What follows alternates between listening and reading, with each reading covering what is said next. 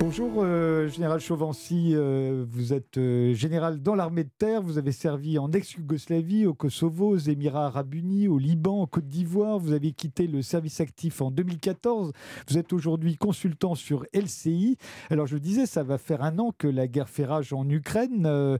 on peut commencer à faire ce que les militaires appellent un retour d'expérience. En 14-18, on avait découvert l'importance de l'artillerie et la nécessité de s'enterrer dans des tranchées pour y échapper. En 39 45, ce fut le triomphe de ce que le général de Gaulle appelait les forces mécaniques, les chars et l'aviation. Pendant la guerre froide, c'était les armes nucléaires qui dictaient leurs lois. Alors qu'est-ce que la guerre en Ukraine nous a appris jusqu'à présent euh, On a beaucoup parlé de cette semaine des chars modernes que l'Ukraine va recevoir des pays de l'OTAN, mais est-ce que ce sera suffisant euh, Au début du conflit, on les éliminait facilement, les chars. Plus maintenant? Oui, bonjour. Euh, oui, effectivement, euh, on pourrait se poser la question. Moi, je dirais d'abord, vous avez évoqué 14-18, vous avez évoqué 39-45, mais finalement, l'artillerie aujourd'hui, c'est celle qui fait le plus de mal sur le théâtre des opérations en Ukraine. Donc finalement, l'artillerie est toujours là, est beaucoup plus performante. C'est plus des tirs à 8-15 km, c'est des tirs jusqu'à 80 km. Et encore, il faut y associer les missiles. Les missiles qui sont une forme d'artillerie en fonction des armées. Les Russes utilisent beaucoup de missiles et qui tirent à des centaines, sinon des milliers de kilomètres. Ils sont des forces et des têtes conventionnelles. Donc l'artillerie est toujours là. La Première Guerre mondiale, je crois que ça avait tué 65% des combattants. Euh, je pense qu'aujourd'hui, euh, je ne sais pas si on est au même taux, mais beaucoup de pertes. Le blindé, bah, le blindé, il est revenu. Euh, puisque finalement, même s'il y a des combats de chars euh, euh, entre Ukrainiens et Russes, c'est vrai entre blindés un peu anciens, ils ont bien lieu, comme hier, avec peut-être une différence, c'est qu'on ne voit pas trop l'aviation. N'oublions pas que l'armée allemande, quand elle avait utilisé ses blindés, c'était en association avec l'armée aérienne, qu'aujourd'hui on ne voit pas vraiment sur le champ de bataille. Justement, il y aura peut-être une, forme de régression pour des raisons qu'on a du mal à distinguer aujourd'hui.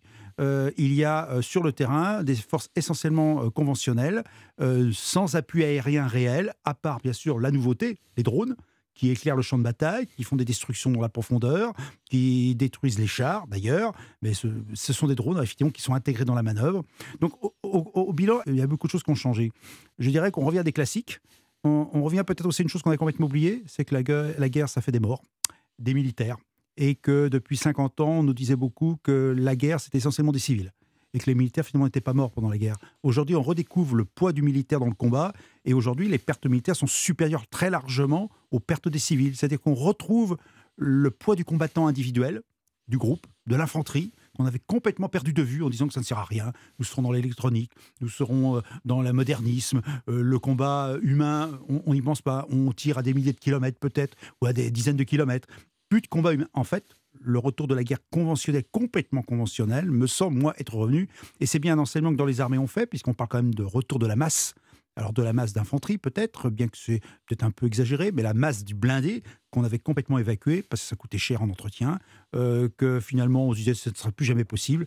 Et les Ukrainiens et les Russes nous montrent qu'aujourd'hui, bah oui, il faut du blindé mécanisé, mais il faut aussi du fantassin pour accompagner ces blindés, notamment lourds, dont on a beaucoup parlé cette semaine. Alors justement, restons sur ces blindés lourds. Euh, je me souviens qu'au début de la guerre en Ukraine, on a vu euh, disparaître euh, en fumée, hein, littéralement, mm. des, chars russes. Mm, mm. On les éliminait facilement, c'est ce qu'on entendait à l'époque. Est-ce que c'est encore le cas? Et, si c'est encore le cas, ces chars qui vont arriver alors en Ukraine, ces chars d'assaut modernes, occidentaux, vont-ils faire long feu? C'est vrai que c'est la question qu'on peut se poser parce qu'en fait, les seules images qu'on a vraiment, euh, ça vient du côté ukrainien sur les chars qu'ils ont détruits. Donc euh, l'efficacité sur le terrain, on a du mal à l'estimer, euh, je dirais, avec objectivité. il est certain que les drones aujourd'hui ont apporté une capacité de destruction du blindé par le haut, c'est là où il est le plus fragile, réel. Et avec des chars anciens, effectivement, les tourelles ont été des cibles faciles. En plus, la conception des chars russes, notamment, c'était le mauvais positionnement des, des obus dans le char, donc donnant une masse explosive supplémentaire.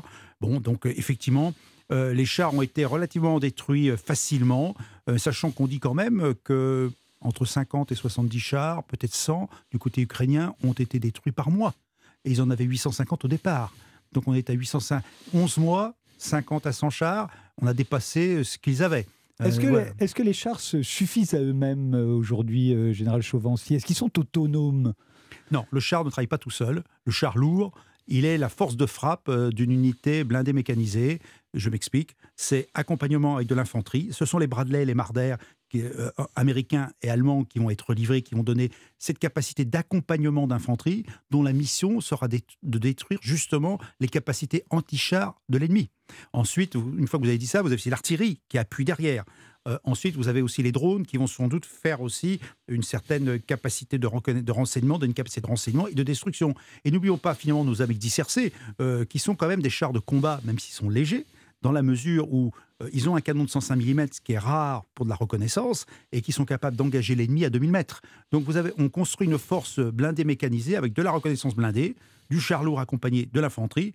Quand c'est un terrain favorable, comme un peu dans le sud de l'Ukraine aujourd'hui, le char peut se déployer, aller vite, entre 50 et 70 km, il est bien protégé, mais il y a des moments où il ne sera pas en position de gagner une bataille. C'est l'infanterie qui va nettoyer dans les zones difficiles, dans les villes, et ce sera une complémentarité des différents instruments euh, militaires. La guerre en Ukraine a, lieu euh, en terrain plat ou en ville. Hein. Euh, là aussi, c'est nouveau, ça change par rapport à l'Afghanistan, même à l'Irak.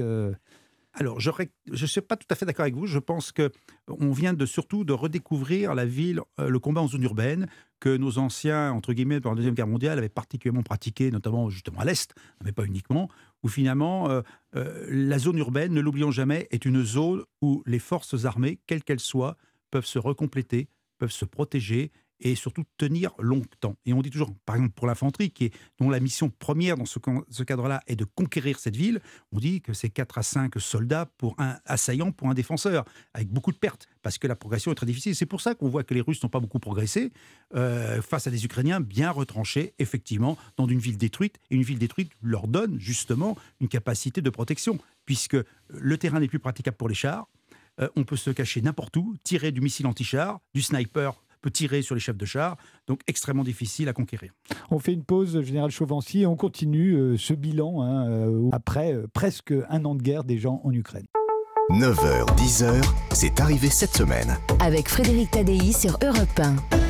Nous sommes euh, toujours avec le général François Chauvency ce matin sur Europe 1. Euh, on fait le bilan, on fait le retour d'expérience, comme on dit, sur presque un an de guerre. Euh, alors les chars, on en a beaucoup parlé. L'aviation, vous y avez fait allusion, mais je voudrais y revenir. Le président Zelensky réclame aujourd'hui des avions de chasse.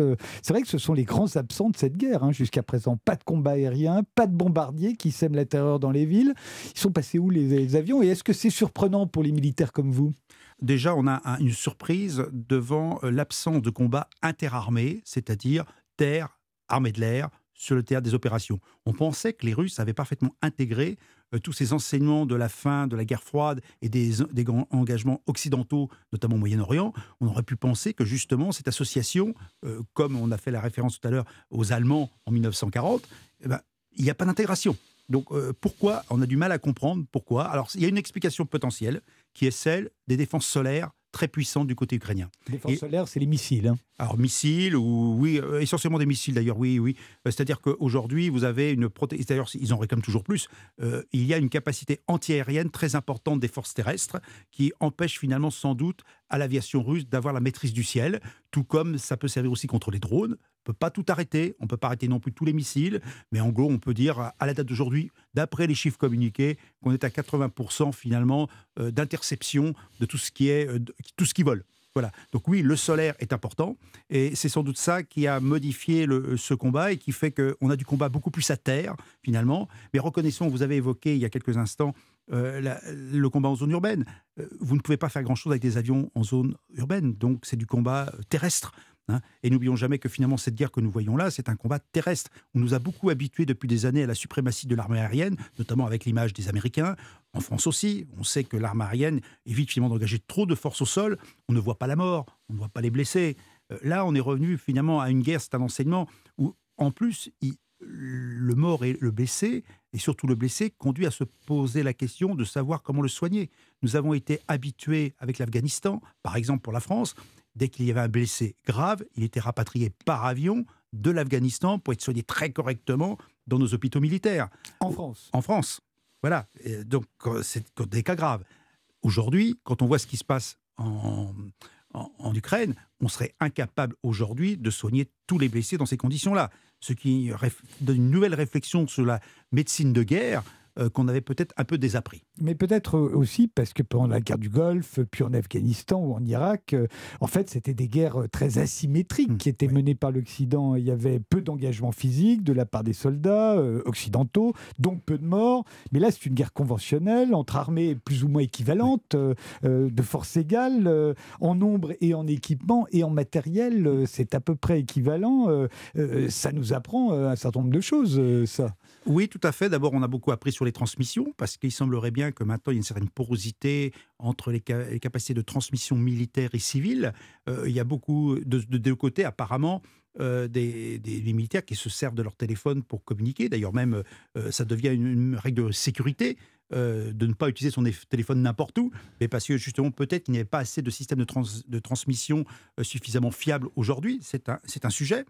on apprend aussi que euh, n'importe quel état-major de campagne d'un régiment ou, d'une brigade est aisément décelable et donc destructible. C'est ce qui s'est passé chez les Russes, qui ont perdu un certain nombre de généraux et de PC. Euh, Notamment parce qu'ils avaient leur téléphone portable. Téléphone portable. Et puis aussi euh, la protection électromagnétique, c'est-à-dire qu'un poste de commandement émet beaucoup d'ondes. Et les ondes sont détectables si on ne prend pas toutes les mesures de sécurité. Ce qui veut dire que, quelles que soient les ondes, à un moment donné, il y a un nœud qui signale à l'adversaire que là, il y a quelque chose à détruire. Et il y a une concentration des forces euh, pour de destruction à ce moment-là.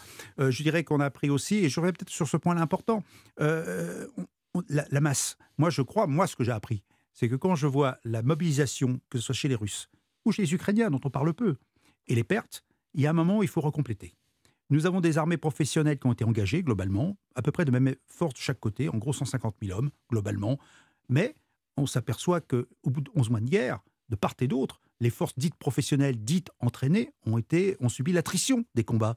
Et il faut les remplacer. Et ça repose la question des réservistes, ça pose la question, bien sûr, du mobilisé du civil et peut-être éventuellement de la conscription dans certains cas. Oui, du service militaire. Du service militaire. Je rappellerai quand même que la Suède a rétabli le service militaire il y a 4 ans à cause de la Russie, ou 5 ans, que les Pays-Bas, deux d'entre eux, ont rétabli le service militaire, que même l'Ukraine en 2014, qui l'avait supprimé, quelques mois après, l'a rétabli.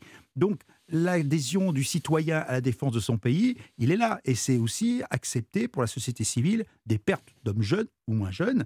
Et ce n'est pas évident dans le monde d'aujourd'hui d'accepter un temps de guerre où l'attrition est forte. D'où l'importance de la propagande. Et là, on voit bien que cette guerre reste une, une guerre de propagande à l'ancienne, hein, où, le, le, où l'adversaire est qualifié de nazi ou de criminel. Euh, mais en même temps, c'est la première guerre qui a lieu aussi sur les réseaux sociaux, notamment sur mm. Instagram euh, et même sur TikTok. Euh, ça, ça change quelque chose pour vous, un militaire? Qu'est-ce que, qu'est-ce que vous en, en, tirez comme conclusion? Bon, Moi, je travaille beaucoup sur les guerres de propagande depuis de nombreuses années. Donc, je dirais que je ne suis pas surpris. Mais d'un autre côté, est-ce que ça change quelque chose? Non, je dirais que simplement ça, pose une question en démocratie. D'une part, euh, c'est euh, qu'on, comment communique-t-on en temps normal euh, Est-ce que la vérité doit être dite en permanence Et après, on transfère ça sur le temps de guerre. Et quand il y a les lois actuelles qui sont en discussion en Ukraine sur la restriction du droit d'expression, la liberté d'expression, parce qu'on est en temps de guerre, ça pose la question finalement aussi de la censure en temps de guerre dans une démocratie. Et est-ce qu'on accepterait encore une censure aujourd'hui euh, en temps de guerre. Pour moi, ça ne me choque pas. D'un autre côté, on a le débat démocratique en temps de guerre. Est-ce qu'on soutient toujours la guerre voyez? Et je crois que là, on a des, problèmes importants qui, sont soulevés, dont on avait complètement perdu l'habitude. Nos grands-parents, la censure, ils connaissaient. Mais aujourd'hui, euh, on découvre que la censure est aussi nécessaire en temps de guerre. vous avez évoqué le mot propagande. Moi, je dirais, je fais maintenant une nuance entre la propagande en temps normal, qui est celle des dictatures, hein, donc tout, en tout temps et tout lieu, on fait de la propagande pour endoctriner en temps de guerre, il y a une propagande de guerre qu'on peut quand même accepter parce qu'on ne peut pas tout dire. Merci, euh, Général Chauvency, d'être passé par Europe 1. On fait une pause, on se retrouve tout de suite après. Ben, on va parler de guerre, euh, encore une fois, mais c'est la guerre que la France mène en Afrique. Vous la connaissez, celle-là aussi, et, visiblement, ça tourne mal, hein, puisque nous sommes chassés maintenant du Burkina Faso, un an après avoir été chassés du Mali. On en parle avec euh, Rémi Carayol, juste après une pause.